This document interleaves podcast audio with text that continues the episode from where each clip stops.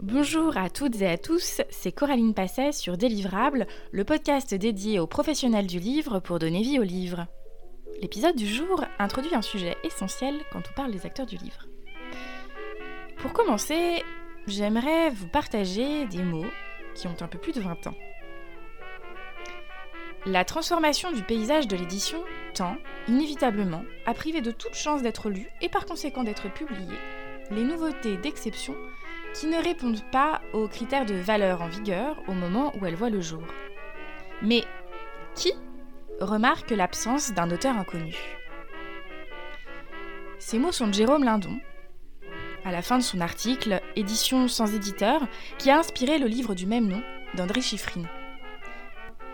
Je ne sais pas ce que vous en pensez, mais il me semble que ces mots n'ont pas pris une ride.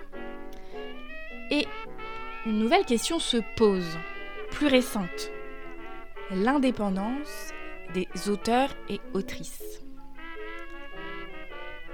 2021 marquera certainement un tournant, avec deux événements successifs. L'entérinement du rapport Racine le 12 mars dernier et la décision de trois auteurs emblématiques de s'émanciper de leur relation avec leur éditeur historique. Alors que l'auto-édition s'est développée de manière accélérée ces dernières années, jusqu'à devenir un modèle incontournable aujourd'hui, montrant toutefois ses limites structurelles, où en sommes-nous aujourd'hui de la relation auteur-éditeur? Délivrable avec le soutien d'actualité et Éditez-nous vous propose une série de 4 épisodes consacrés à la relation auteur-éditeur. Dans cet épisode 0, 6 auteurs et autrices vous racontent leur première fois leurs premiers contrats, leurs expériences sont toutes différentes. Certains sont également éditeurs, mais chacun partage sa vision, ses questions, ses rêves, ses désillusions ou ses prises de conscience. Belle écoute Le jeune auteur, la jeune autrice reste dans une position de grande fragilité il y a toujours un mélange d'éléments affectifs comme auteur et d'éléments, je dirais, plus professionnels, c'est-à-dire demander une rémunération. dont à l'époque de ce premier contrat, il n'y avait pas d'avance, hein, par exemple.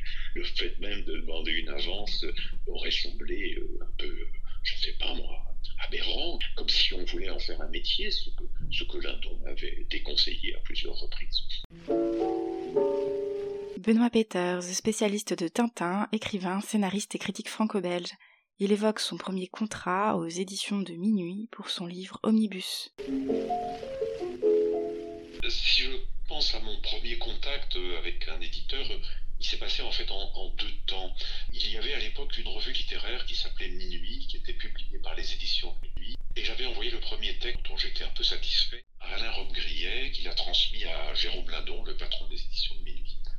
C'était simplement un texte d'une douzaine de pages, mais la chose s'est produite de façon assez amusante puisque j'ai reçu un message le lendemain, le surlendemain d'avoir envoyé les textes de, Jérôme Lindon qui m'invitait à l'appeler. Je n'avais pas le téléphone, à l'époque j'étais étudiant, j'avais 18 ans, j'appelle d'une cabine téléphonique et il me dit, euh, avec une voix un peu sévère, euh, j'ai vu votre texte, je voudrais vous rencontrer. J'étais assez impressionné, je dis, euh, pouvez-vous maintenant? Je dis non, je suis étudiant, j'ai un cours de 4 à 6.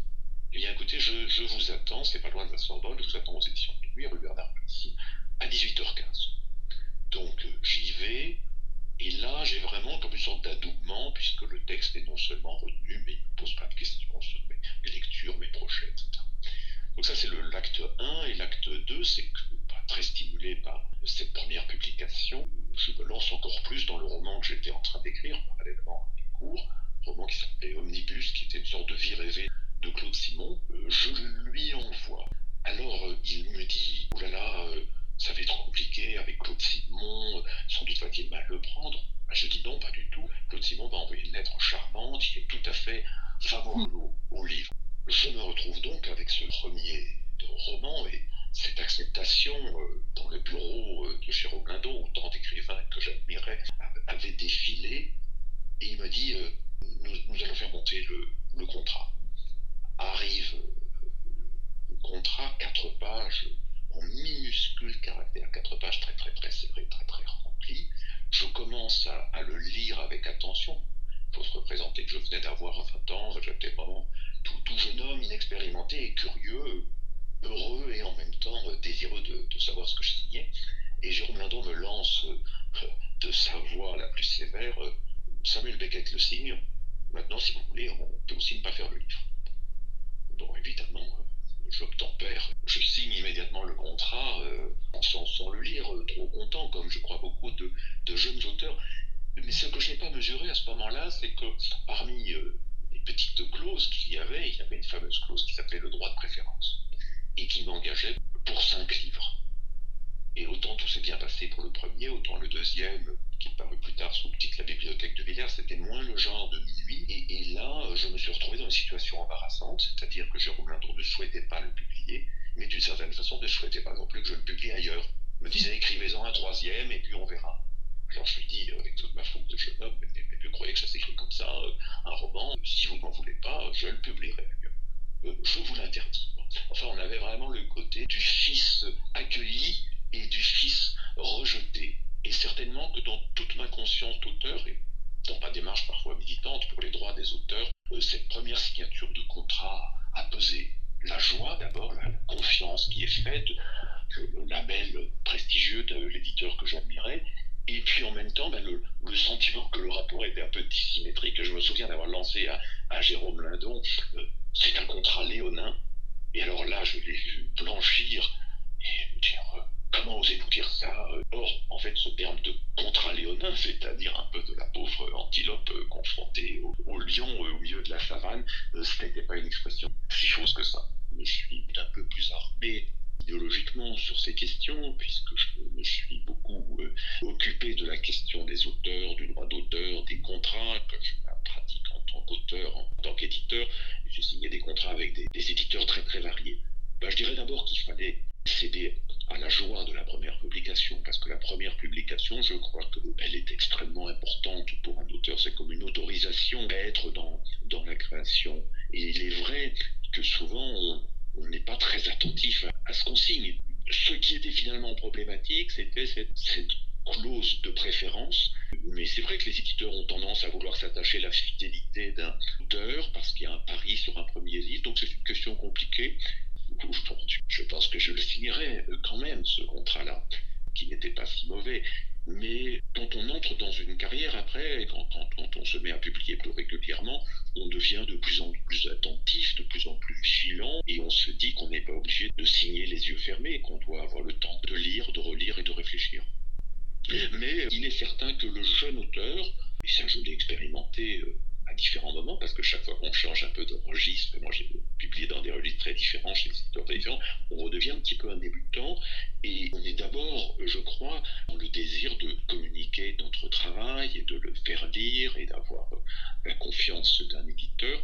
Donc la relation est très dissymétrique. L'auteur est toujours en position de fragilité, sauf peut-être l'auteur vraiment de de best-seller ou, celui qui, passe par un agent. Mais sinon, le jeune auteur, la jeune autrice euh, reste dans une position de grande fragilité il y a toujours un mélange d'éléments affectifs comme auteur et d'éléments, je dirais, plus professionnels, c'est-à-dire demander une rémunération. Bon, à l'époque de ce premier contrat, il n'y avait pas d'avance, hein, par exemple.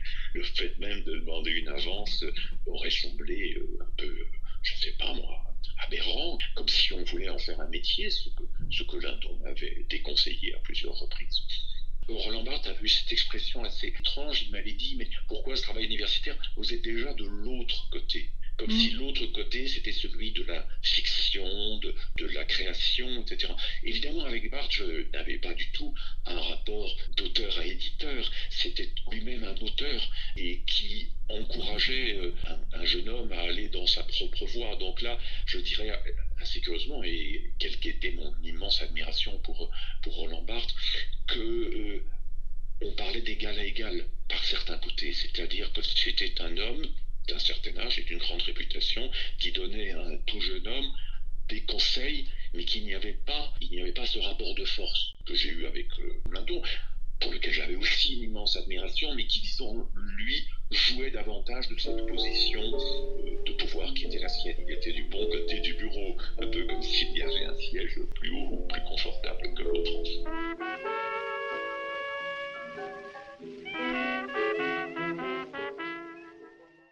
Moi, j'étais contente euh, que ce livre puisse exister, mais je n'ai de toute façon proposé en fait qu'à des hum, petites maisons d'édition indépendantes, compte tenu à la fois euh, de la taille du livre, de son sujet, de la manière dont il est écrit, et puis euh, du fait que moi, j'avais pas vraiment d'ambition commerciale. Moi, j'avais jamais écrit de fiction avant ce texte. Je faisais pas partie des gens qui, qui disaient ah j'aimerais écrire un livre, tout ça. C'était pas du tout dans la liste de mes fantasmes, quoi. Donc c'était, la première surprise, en fait. Emilienne Malfato, photojournaliste et autrice. Elle évoque que sur toi se lamente le tigre, prix Goncourt du premier roman en 2021, et comment elle a rencontré Elisabeth Daldoul des éditions Alizade. Je crois qu'à l'époque, j'avais pensé au Castor Astral, aux éditions du Chemin de Fer, vraiment des toutes petites maisons qui font des beaux objets. Et Elisade faisait partie de, ces maisons auxquelles j'avais pensé. Et en fait, je connaissais les livres de chez Elisa, je connaissais les, objets, puisque je les avais déjà vus dans des librairies, et je trouvais les objets beaux. L'objet a son importance pour moi. Disons que je me suis dit que, étant une littérature euh, qui avait notamment, pas exclusivement, mais notamment ce focus, euh, on va dire, monde arabe, ou en tout cas monde méditerranéen du Sud, c'était euh, une croix de plus dans la colonne qui disait, ok, ça peut faire sens de leur proposer le manuscrit. Et donc j'ai proposé le manuscrit aux éditions Elisade et je leur ai demandé si je pouvais leur envoyer par mail puisqu'elles précisaient sur leur site qu'elles n'acceptaient aucun envoi par email et moi j'ai écrit pour savoir si je pouvais passer outre. Et ils ont dit oui. Donc j'ai envoyé le manuscrit. C'était au mois d'août, je pense, 2019. Et puis j'ai un petit peu oublié tout ça. Et j'ai reçu en fait la réponse, je m'en souviens, alors que j'étais dans un aéroport entre deux avions. Tout s'est fait de façon complètement, complètement virtuelle. C'est-à-dire que moi, je n'ai vu Elisabeth Daldoul en personne que euh, Là, au printemps en fait 2021, il y a quelques mois, il y a eu, euh, je sais pas, peut-être un an et demi de collaboration où je ne l'ai jamais vu en personne en fait, ce qui est assez étrange quand on y pense. Avec le recul, dans l'idéal, ça aurait sûrement été bien de, se voir en personne euh, si on avait pu faire à ce moment-là. En tout cas, ça n'a pas été euh, un obstacle majeur. Depuis assez récemment, j'ai la casquette de l'écrivain de fiction, mais je suis aussi journaliste, je suis photographe. Et pour moi, ces pratiques sont pas du tout en concurrence. Enfin, pour moi, les différentes pratiques s'enrichissent. Enfin, souvent, on me pose la question avec la photo. On me dit, mais du coup, vous êtes photographe et vous écrivez. Euh, au final, c'est toujours euh, raconter des histoires et, raconter des gens. Et donc, moi, je vois ça plus comme quelque chose qui se, vous savez, qui se rétroalimente et chaque pratique, en fait, profite de l'autre, quoi. En tout cas, ce que j'anticipais pas et qui a été peut-être un peu plus compliqué, été une fois que le livre a été sorti, et une fois qu'il a fallu quelque part se pencher sur toute la partie commerciale et la partie, euh, on va dire, moins plus matérielle, et dont peut-être on a moins tendance à parler, parce que il y a ce côté, vous savez, en France où aussi on, on parle pas d'argent, on parle pas de choses bassement matérielles, alors qu'en fait il faut en parler aussi. C'est-à-dire que les éditions Elisade, elles ont énormément, énormément de mérite, parce que déjà elles gèrent tout à deux. C'est un peu des femmes orchestres. Et c'est vrai que du coup, ça fait qu'ils ont, je pense, beaucoup de poids aussi sur leurs épaules. Et c'est vrai que, par exemple, euh, quand le roman a, eu le, prix Goncourt du premier roman, déjà mes éditrices n'y croyaient absolument pas. C'est-à-dire qu'elle sait qu'Elisabeth Daltoum, elle me l'a dit euh, le jour de la remise du prix, euh, pas de nouvelles, que c'était sûrement pas pour moi. Enfin voilà, donc je pense qu'elle n'y croyait vraiment pas. Et puis ensuite, le livre s'est retrouvé en rupture, en rupture, en rupture. Et moi, j'avais des gens, même des libraires que je connaissais, ou des amis qui me disaient, mais comment ça se fait, on trouve pas ton livre, le papier a été changé et donc il est passé sur du papier qui était beaucoup moins euh, texturé que le premier. Donc je me suis fait alpaguer par des lecteurs dans des rencontres qui me disaient mais euh, là comment ça se fait? On n'a pas le beau papier entre guillemets. Vous les gens. Donc euh, c'était des questions auxquelles moi j'avais pas vraiment de réponse. La question du succès entre guillemets, du succès tout relatif du livre a été en fait un, vrai challenge quoi à gérer. Je pense à, la fois pour les éditions Elisade et, enfin voilà parce que c'est quelque chose de absolument fabuleux et de très très gros qui tombent dessus. Pas, euh, je cherchais pas un succès commercial ou quoi que ce soit et, et du coup euh, si vous voulez, je pense que quand on signe un premier contrat, enfin, sauf peut-être probablement des gens qui ont une formation juridique, on est sur quelque chose qui est très nouveau, avec des termes qu'on maîtrise pas forcément, on est dans une position qui n'est absolument pas une position de force. On est dans une démarche, enfin, moi, clairement, j'étais dans une démarche, euh, bah, c'était quelque chose, il n'y avait pas, euh, y avait pas, je pense, l'attention qu'il y aurait dû y avoir, euh, qu'il devrait, à mon sens, toujours avoir quand en fait on cède ses droits sur quelque chose qu'on a créé. enfin pour en avoir discuté avec euh, avec des primo-romanciers, d'autres personnes euh, voilà qui ont écrit des ouvrages, on est assez nombreux à, à repenser à nos premiers contrats en disant mais euh, si c'était à refaire, je ferais plus attention, je prendrais un conseil.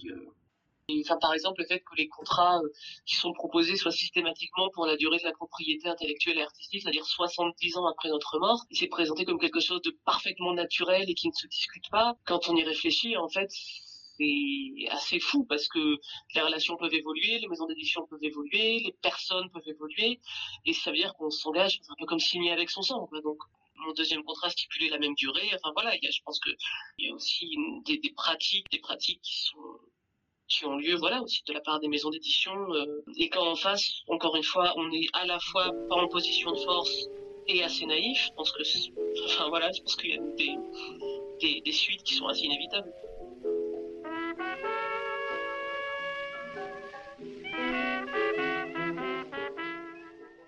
Je crois que ça se rapproche plus du coup de foudre. Je suis quelqu'un euh, qui est assez instinctif.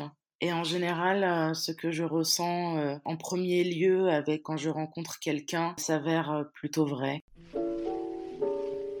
Dima Abdallah, autrice libanaise installée à Paris. Elle évoque sa rencontre avec Sabine Vespizer, éditeur, pour son premier roman Mauvaises herbes paru en août 2020.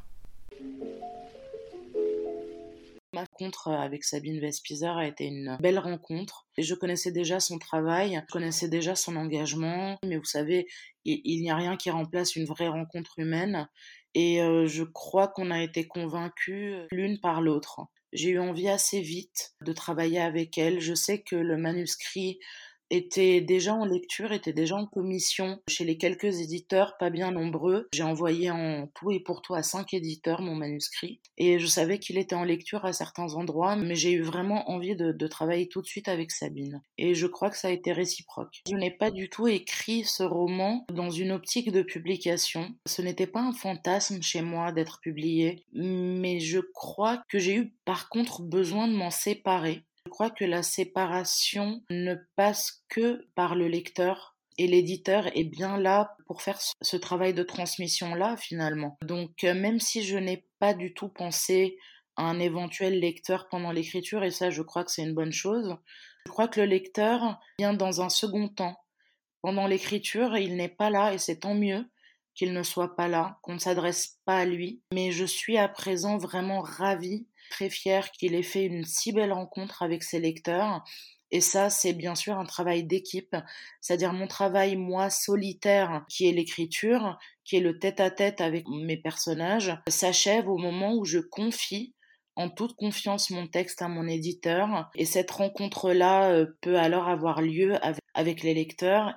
Euh, ce qui m'a convaincue, c'est euh, c'est déjà la personne humainement, professionnellement le sérieux, la lecture euh, extrêmement juste du texte, la lecture très sensible, très admirative sur certains points, et en même temps qui sait souligner les quelques faiblesses qu'il y avait dans le texte, et la confiance, la confiance qui a été tout de suite là entre nous deux. Les quelques corrections que j'avais à faire, Sabine Vespizer ne me connaissait pas, mais, mais on a signé le contrat avant même que je rende le manuscrit Donc elle m'a fait confiance tout de suite, comme je lui ai fait confiance tout de suite, en lui disant que c'était avec elle que j'avais envie de travailler et pas avec un autre éditeur.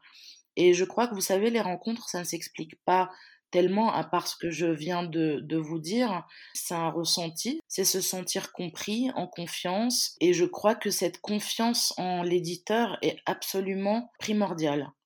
C'est-à-dire, je sais à qui je confie mon texte. Après, c'est vraiment un travail d'équipe. Et ce travail d'équipe euh, pour Mauvaise Herbe a été euh, vraiment merveilleux. Je me suis sentie très accompagnée.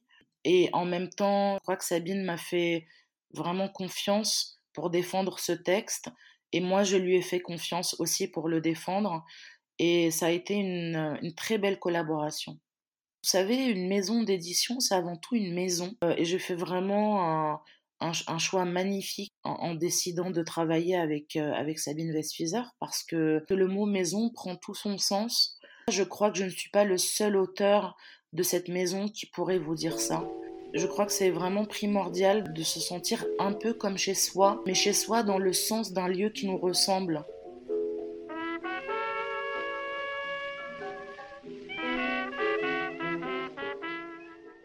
Ce qui est plus important au-delà du contrat, et je pense que dans tous les autres aspects de ma vie, j'ai toujours euh, agi comme ça, c'est euh, la nature de la relation qui me lie aux personnes plus que le contrat. Si je suis encore euh, au Diable Vauvert avec Marion aujourd'hui, plus de 20 ans après, c'est parce que j'adore la personnalité de Marion, parce qu'avec le temps, il y a un lien de confiance, d'amitié.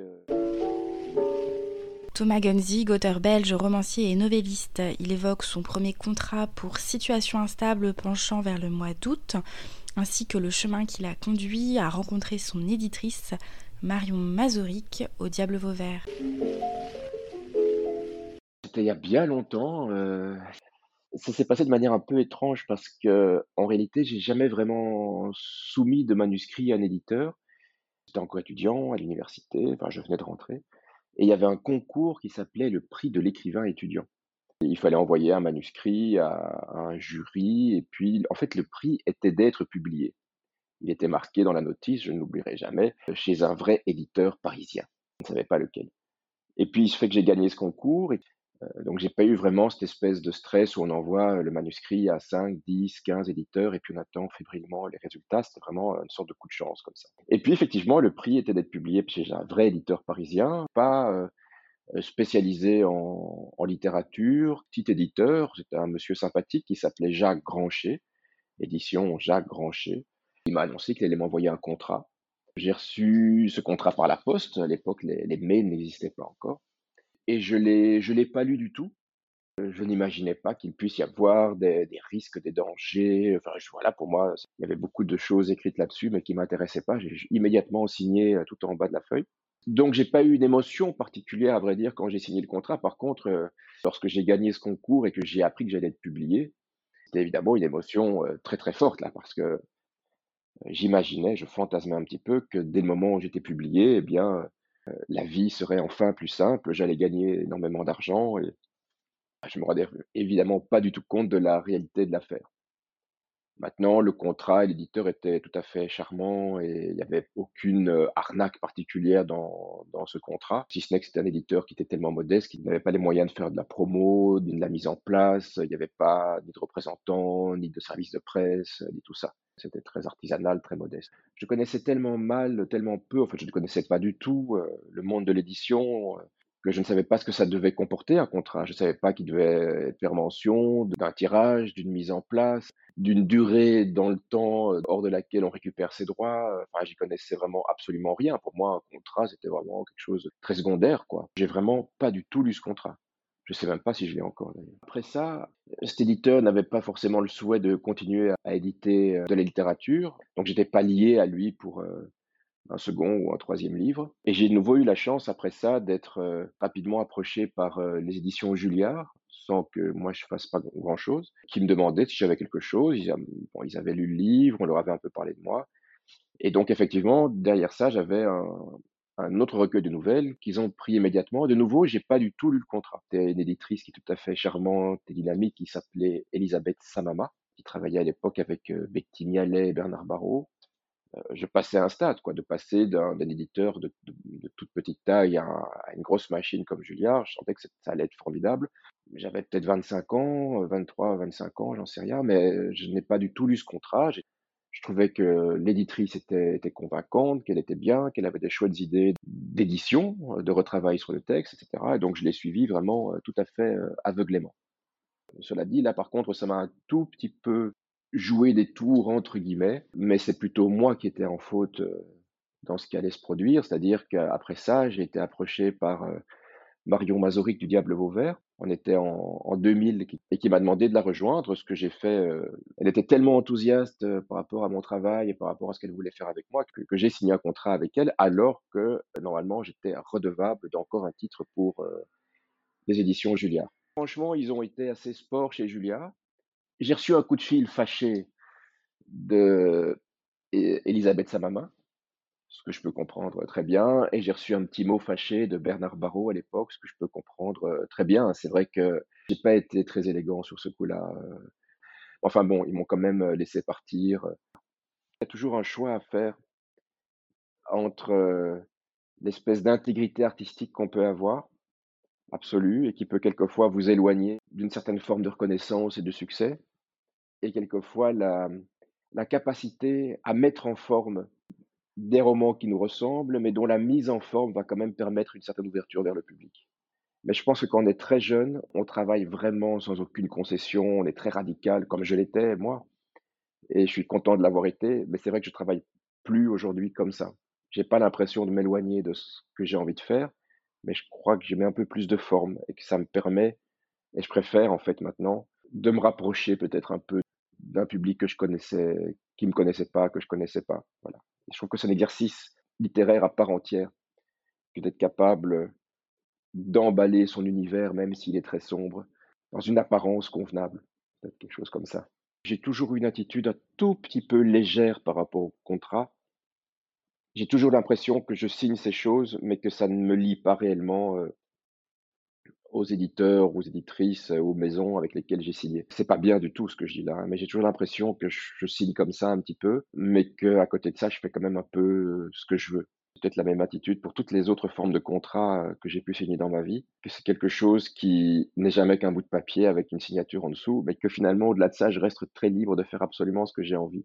Ce qui est plus important, au-delà du contrat, et je pense que dans tous les autres aspects de ma vie, j'ai toujours euh, agi comme ça, c'est euh, la nature de la relation qui me lie aux personnes plus que le contrat. Si je suis encore au Diable Vauvert avec Marion aujourd'hui, plus de 20 ans après, c'est parce que j'adore la personnalité de Marion parce qu'avec le temps, euh, il y a un lien de confiance, d'amitié. Euh, euh, j'adore sa façon d'envisager l'édition, le travail avec moi, où je suis extrêmement libre, parce qu'elle a déjà eu des gestes de générosité quand j'en avais besoin, qui étaient tout à fait hors de la logique éditoriale, quoi, juste parce qu'elle me dépannait. C'est un ensemble de choses, en tout cas qui à mes yeux valent infiniment plus que toutes les signatures en dessous de tous les contrats possibles si la relation s'était pas bien passée avec Marion, si j'avais trouvé que je pouvais pas lui faire confiance ou qu'elle me trahissait entre guillemets d'une manière ou d'une autre, euh, ou que la maison devenait quelque un endroit dans lequel je me sentais pas bien, contrat ou pas, je serais parti. Elle a réussi cette chose, je trouve assez merveilleuse, de construire presque une petite famille quoi d'auteurs. Elle, arrive à créer un vrai esprit de communauté, de famille, quelque chose de très chaleureux, de très festif, qui est, je trouve, extrêmement rare et précieux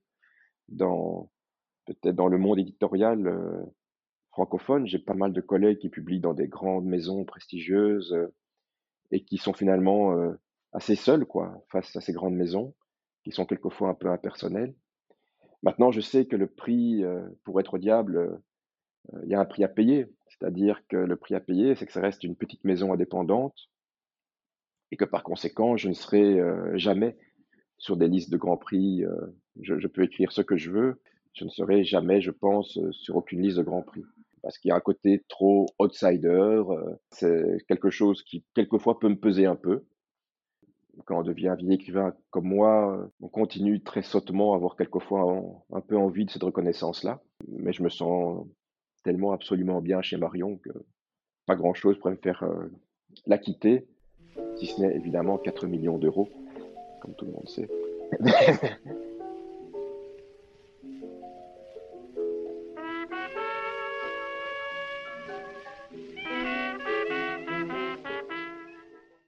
Mais sinon, moi, j'ai tendance à penser, je, crois beaucoup en l'humain dans ses relations éditoriales. Et David Meulman, c'est un, véritable ami. Je pense qu'il fait le contrat le mieux possible pour lui et pour moi. Gilles Marchand, auteur français, romancier et nouvelliste, il évoque ses différents premiers contrats à quatre mains avec le roman de Boliano ou en solo. L'occasion d'évoquer la rencontre avec ses éditeurs, notamment avec David Molmans aux éditions des Forges de Vulcain, pour son premier roman solo, Une bouche sans personne. Ma première fois comme auteur. Alors moi j'ai eu la chance d'avoir beaucoup de premières fois. J'ai eu ma première fois en tant qu'auteur de nouvelles, comme euh, beaucoup d'écrivains qui passent souvent par euh, la nouvelle pour commencer.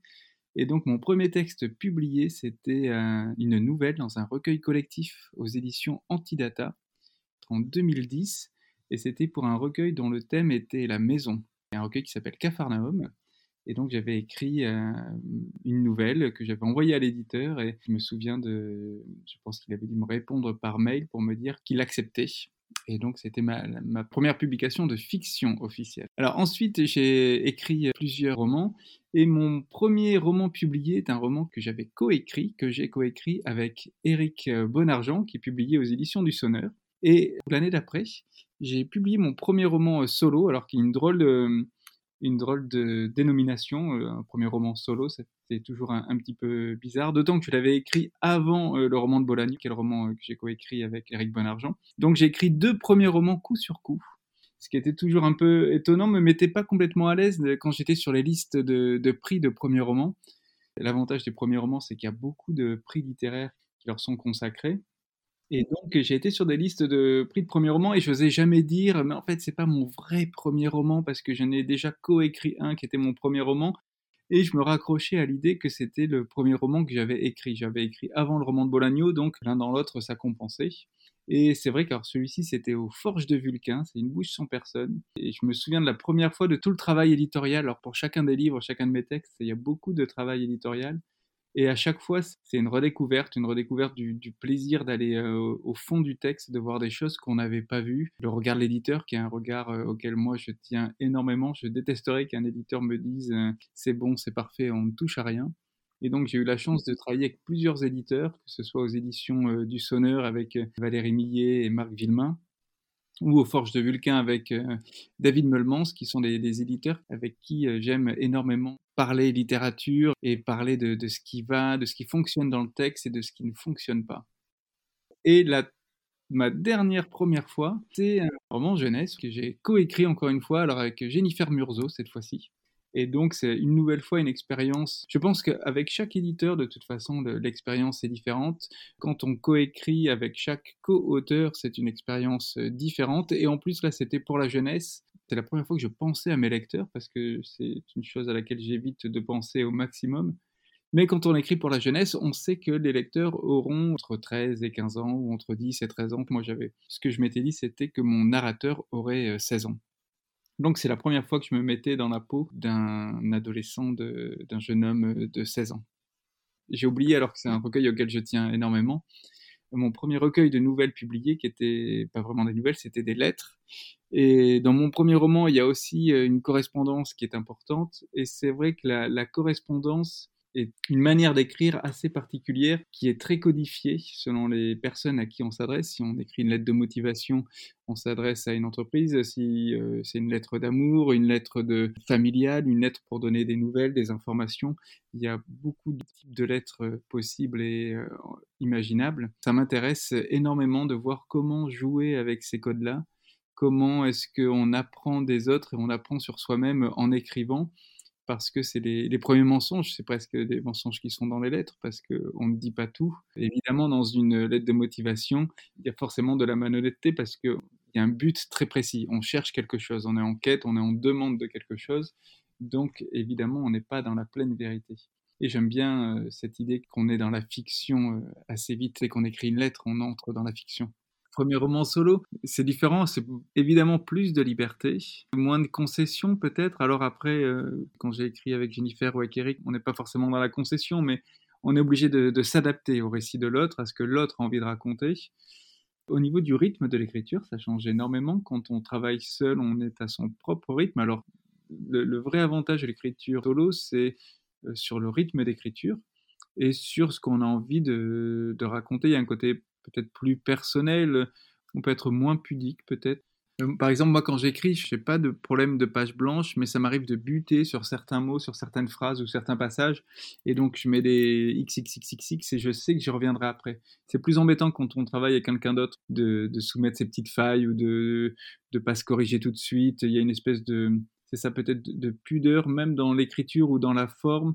Moi, mon premier jet est vraiment euh, pas un jet très élégant dans l'écriture. Il y a beaucoup de beaucoup d'erreurs de syntaxe, de conjugaison, de, de répétition. Euh, mais euh, l'histoire est là. Le, le, style est déjà un petit peu là, mais, euh, mais avec beaucoup d'échardes. Et c'est vrai que quand on travaille à deux, on n'a pas tellement envie de montrer cette partie-là. Ou alors, il faut vraiment voilà, que ce soit dans un rapport de confiance. Et donc, on est obligé de se relire peut-être un peu plus en amont. S'entendre sur un titre, c'est beaucoup plus dur à deux déjà trouver un titre, c'est pas toujours facile. Mais d'ailleurs, c'est assez étonnant parce que moi, je choisis toujours mes titres et les deux titres que je n'ai pas choisis, c'est le roman de Bolagno et le Second Souffle, qui ont été deux titres choisis par l'éditeur. On arrive à se mettre d'accord sur tout en faisant de en temps une petite concession, en argumentant pour garder un point qui nous tient à cœur. Mais le titre, on n'a pas réussi à se mettre d'accord dans aucun des, deux cas. Alors si sur le roman de Bolagno, on avait un titre sur lequel on était d'accord, mais c'est l'éditeur qui n'accrochait pas. Et sur le second souffle, on n'arrivait pas à se mettre d'accord, Jennifer et moi. Donc, quand on nous a proposé le second souffle, on a trouvé ça très bien. Un contrat ne m'apprend rien, il faudrait que je les lise mieux. Je ne devrais pas dire ça, mais je crois que mes éditeurs le savent et ont la gentillesse de ne pas en abuser. Quand on travaille à deux, on est plus amené à lire le contrat parce qu'on est deux à être concernés, donc on peut se poser des questions, on peut me dire, Eta, qu'est-ce que tu penses du point numéro 6 Donc du coup, je vais lire le point numéro 6. Mais sinon, moi, j'ai tendance à penser, je, crois beaucoup en l'humain dans ses relations éditoriales. Et David Meulman, c'est un, véritable ami. Je pense qu'il fait le contrat le mieux possible pour lui et pour moi. Il n'a aucun intérêt à, me faire un mauvais contrat si qu'on continue à travailler ensemble. Et moi, j'ai pas envie de négocier un contrat. Enfin, on en parle hein, sur certains points, sur la valoir, sur l'avance, sur certaines choses, mais euh, moi, je, lui fais confiance. C'est son boulot de rédiger ces lignes-là. J'ai eu beaucoup de chance parce que c'était des, éditeurs vraiment bien, que ce soit Valérie Millet Sandrine Duvillier, Marc Villemain au Sonneur, Olivier Salin aux éditions Antidata, David Meulmans évidemment aux Forges de Vulcain. À chaque fois, ce sont des vraies belles histoires d'amitié aussi.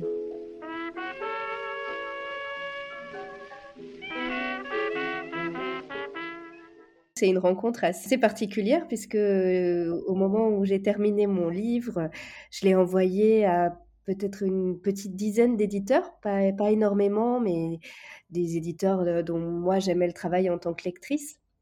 Et deux d'entre eux demandaient un envoi plutôt mail qu'un envoi papier.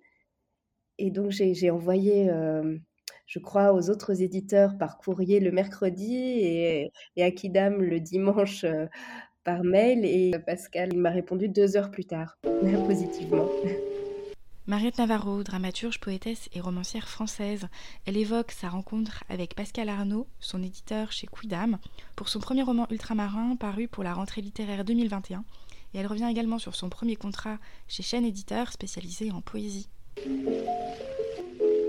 crois qu'il y a eu un vrai coup de foudre, Pascal, qui connaissait aussi mon travail, plutôt en poésie, notamment à l'Or Carcasse. C'était pas un nom qui lui était inconnu, même si on, ne s'était jamais rencontrés. Hein. J'ai vraiment fait l'envoi lambda par la poste, comme on dit. J'étais un peu prise de court dans les premières minutes parce que les éditeurs n'avaient pas encore eu le temps d'ouvrir l'enveloppe. je me suis dit, ah oula, c'est assez rapide, c'était presque trop. Et puis finalement, euh, voilà, je me suis dit devant un, tel enthousiasme, et puis c'est quand même une maison euh, dont je connaissais bien le travail et où j'avais envie d'avoir ma place. Pour la rentrée littéraire, euh, c'est le seul livre qui est paru chez Kidam, donc c'est aussi un pari. Quand euh, Pascal m'a annoncé qu'il souhaitait faire ce livre pour la rentrée, je ne savais pas, euh, connaissant pas très bien ce monde-là, si c'était une bonne nouvelle ou pas, parce que je me suis dit que c'était aussi un risque d'être noyé dans ce flot de, de sorties. Et puis finalement, c'est vrai que ce choix de faire un seul titre, de le défendre comme cela, et aussi de s'appuyer tellement sur la relation privilégiée au libraire, ça a été vraiment euh, un choix qui a porté ses fruits et qui nous a valu de très belles rencontres, notamment avec les libraires, vraiment. Alors sur le texte, par rapport à la version que j'ai envoyée, il n'y a pas eu de modification de structure ou de sens ou de fond, on va dire. C'est pour ça que qu'on parle d'un travail de dentelle, ça a été beaucoup sur, euh, sur la langue, sur certaines phrases, parce qu'il il y a une dimension poétique parfois dans mon texte et dense. C'est un texte qui s'est écrit sur plusieurs années, donc il y a des états de langue aussi et de densité un petit peu différents ultramarin, quand même 9 ans entre euh, le, voyage en cargo que j'ai effectué et parce qu'aussi j'ai laissé euh, ce texte-là parfois pendant 3 ans. Le plus long pour moi, c'est vraiment la maturation. C'est d'accumuler des, intuitions, des sensations, des, parfois juste des mots-clés sur un papier jusqu'au moment où je vais sentir que là, il y a quelque chose, premier fil euh, où je vais pouvoir ensuite tout dérouler. Ça, c'est le plus long parce qu'après, je peux écrire assez vite, surtout quand je réussis à être dans des temps dédiés comme les résidences où je, vraiment je m'installe le matin à mon ordinateur et j'écris jusqu'au soir. Ça, c'est des temps assez formidables et magiques. Donc ça, ça peut aller vite, mais qu'aussi je me méfie euh, de vouloir écrire sur euh, des idées, des bonnes idées. Je dis que ça suffit pas à faire un, livre, euh, j'aurais pas assez de matière pour plonger dans des sensations, dans des profondeurs, si, si c'est juste une bonne idée d'histoire. Donc j'ai toujours besoin d'un peu plus pour euh, pouvoir euh, démarrer un livre, quelque chose qui est plus de l'ordre euh, d'une évidence ou quelque chose qui va revenir sans arrêt, d'une obsession. Et ça, c'est le plus long. pour pas faire un, livre qui soit juste mental, en fait, qui soit juste une idée. C'est souvent un petit peu le piège. Je sais qu'en ce moment, au théâtre, on nous demande beaucoup d'écrire sur quoi, sur quel sujet. Et je trouve que c'est un peu un piège pour la littérature, les sujets. J'ai besoin que les, idées, les émotions, elles soient vécues, incarnées. Et pour ça, bah, c'est voilà, un temps de maturation et de retraduction presque du monde. Et là où Pascal est intervenu, je crois, c'est pour un petit peu densifier et fluidifier l'ensemble du livre. C'était des détails, c'était un mot par-ci, euh, une tournure de phrase, pour rendre un peu plus fluide des passages qui étaient un peu plus anciens et, peut-être un peu figés. Enfin voilà, en fait, mon, tout premier texte euh, a été édité chez Chêne, mais dans leur collection euh, Grand Fond. Et alors, Grand Fond, dans le vocabulaire de l'imprimerie, c'est les marges. C'est une collection que j'ai la chance de co-diriger aujourd'hui et qui, cherche plutôt les, textes en marge ou hors des, des genres bien établis. C'est-à-dire que c'est des textes qui vont avoir un lien avec la poésie, mais qui vont tirer vers le récit ou vers le fragment, vers l'essai, vers, vers le journal. Enfin, il y a des choses très, très diverses. Quand je suis sortie de l'école de théâtre euh, où j'étais formée comme euh, dramaturge, je crois que j'avais besoin de trouver ma propre liberté, ma propre voix. Et j'y arrivais pas dans l'écriture euh, théâtrale parce que j'avais l'impression de reproduire toujours les choses que je lisais, que j'étudiais, sur lesquelles je travaillais, que, j'aimais. Et donc j'ai eu besoin de m'inventer un chantier qui soit complètement parallèle et qui n'ait pas comme objectif une pièce de théâtre pour une équipe de théâtre en fait. Et donc, c'est ce texte-là qui est arrivé de façon un petit peu comme ça secrète. Et, voilà. Et quelque part, Ultramarin s'est écrit un peu de la même façon en marge de tout mon travail théâtral, puisqu'il s'est écrit sur plusieurs années. Et pendant ces, plusieurs années, j'ai continué à écrire des, pièces de théâtre, soit personnelles, soit de commande, en parallèle. Je, pense que comme beaucoup d'auteurs, je ne savais pas du tout où je mettais les, pieds, euh, ni à quoi ressemble un contrat d'édition. Et, alors, euh, c'est encore particulier, je crois, dans le domaine de la poésie. Et chez Chêne Éditeur, qui est un, éditeur euh, historique et qui, a un fonctionnement très particulier, puisqu'ils diffusent eux-mêmes leurs livres. c'est vraiment un éditeur qui, porte à bout de bras ses, livres. Il y a le, Festival des lectures sous l'arbre, qui est un événement extrêmement important, mais qui est plus qu'un festival, c'est aussi l'endroit où, la plupart des livres de chaîne se vendent, euh, où, les, auteurs euh, ont leur vie publique. Euh, c'est très différent de ce qui se passe aujourd'hui avec Ultramarin dans le domaine du roman, où je, je suis plus peut-être invitée en, librairie, en festival. Chez Chêne, il y a quelque chose de vraiment très fort d'une famille. Les événements se passent vraiment autour de la maison c'est des contrats aussi d'édition assez différents. Euh. Chaîne verse à l'auteur une somme comme avance sur les ventes. On a une nouvelle somme pour les réimpressions, mais il n'y a pas de pourcentage. Tandis que pour le roman, je crois que c'est un contrat plus classique d'édition avec une cession des droits à l'éditeur, mais un pourcentage sur les ventes. Pendant plus de dix ans, j'ai travaillé euh, auprès de compagnies ou de théâtres, en plus d'être autrice, mais vraiment pour accompagner les spectacles comme dramaturge, donc comme conseillère littéraire. Ça, a été vraiment passionnant, mais je me rends compte qu'en termes d'écriture, euh, c'est d'abord le texte qui m'importe au fond. Même mes pièces de théâtre, quand elles sont jouées, c'est une joie, mais c'est un plus. Ce qui m'importe plus, c'est leur vie en tant que livre, c'est que ça circule auprès de lecteurs. Je me rends compte que c'est ça qui est, qui est important pour moi. La mise en scène, bah, c'est une, euh, une, conséquence heureuse du fait qu'un texte circule et qu'il ait une vie, mais c'est n'est pas l'objectif premier pour moi. Et j'aime aussi lire des textes de théâtre bah, qu'on peut lire indépendamment du spectacle, quoi, qui, ont une vraie valeur littéraire euh, en soi, pour soi. Je décide pas forcément avant si ça va être du théâtre ou pas du théâtre. C'est souvent le texte, euh, voilà, au bout d'un moment, je me dis, ah bah tiens, là, voilà, ça, ça va plutôt être du côté du roman, du côté du récit, du côté du théâtre.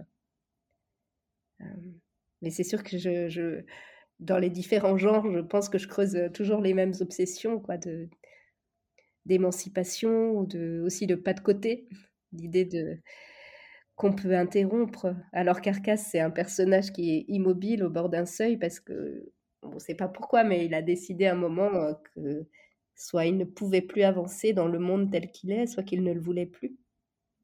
Et finalement, dix ans plus tard, dans Ultramarin, c'est un, un bateau qui ralentit et une, commandante qui arrête les moteurs en pleine mer aussi. Donc je, pense qu'on n'échappe jamais à ses obsessions.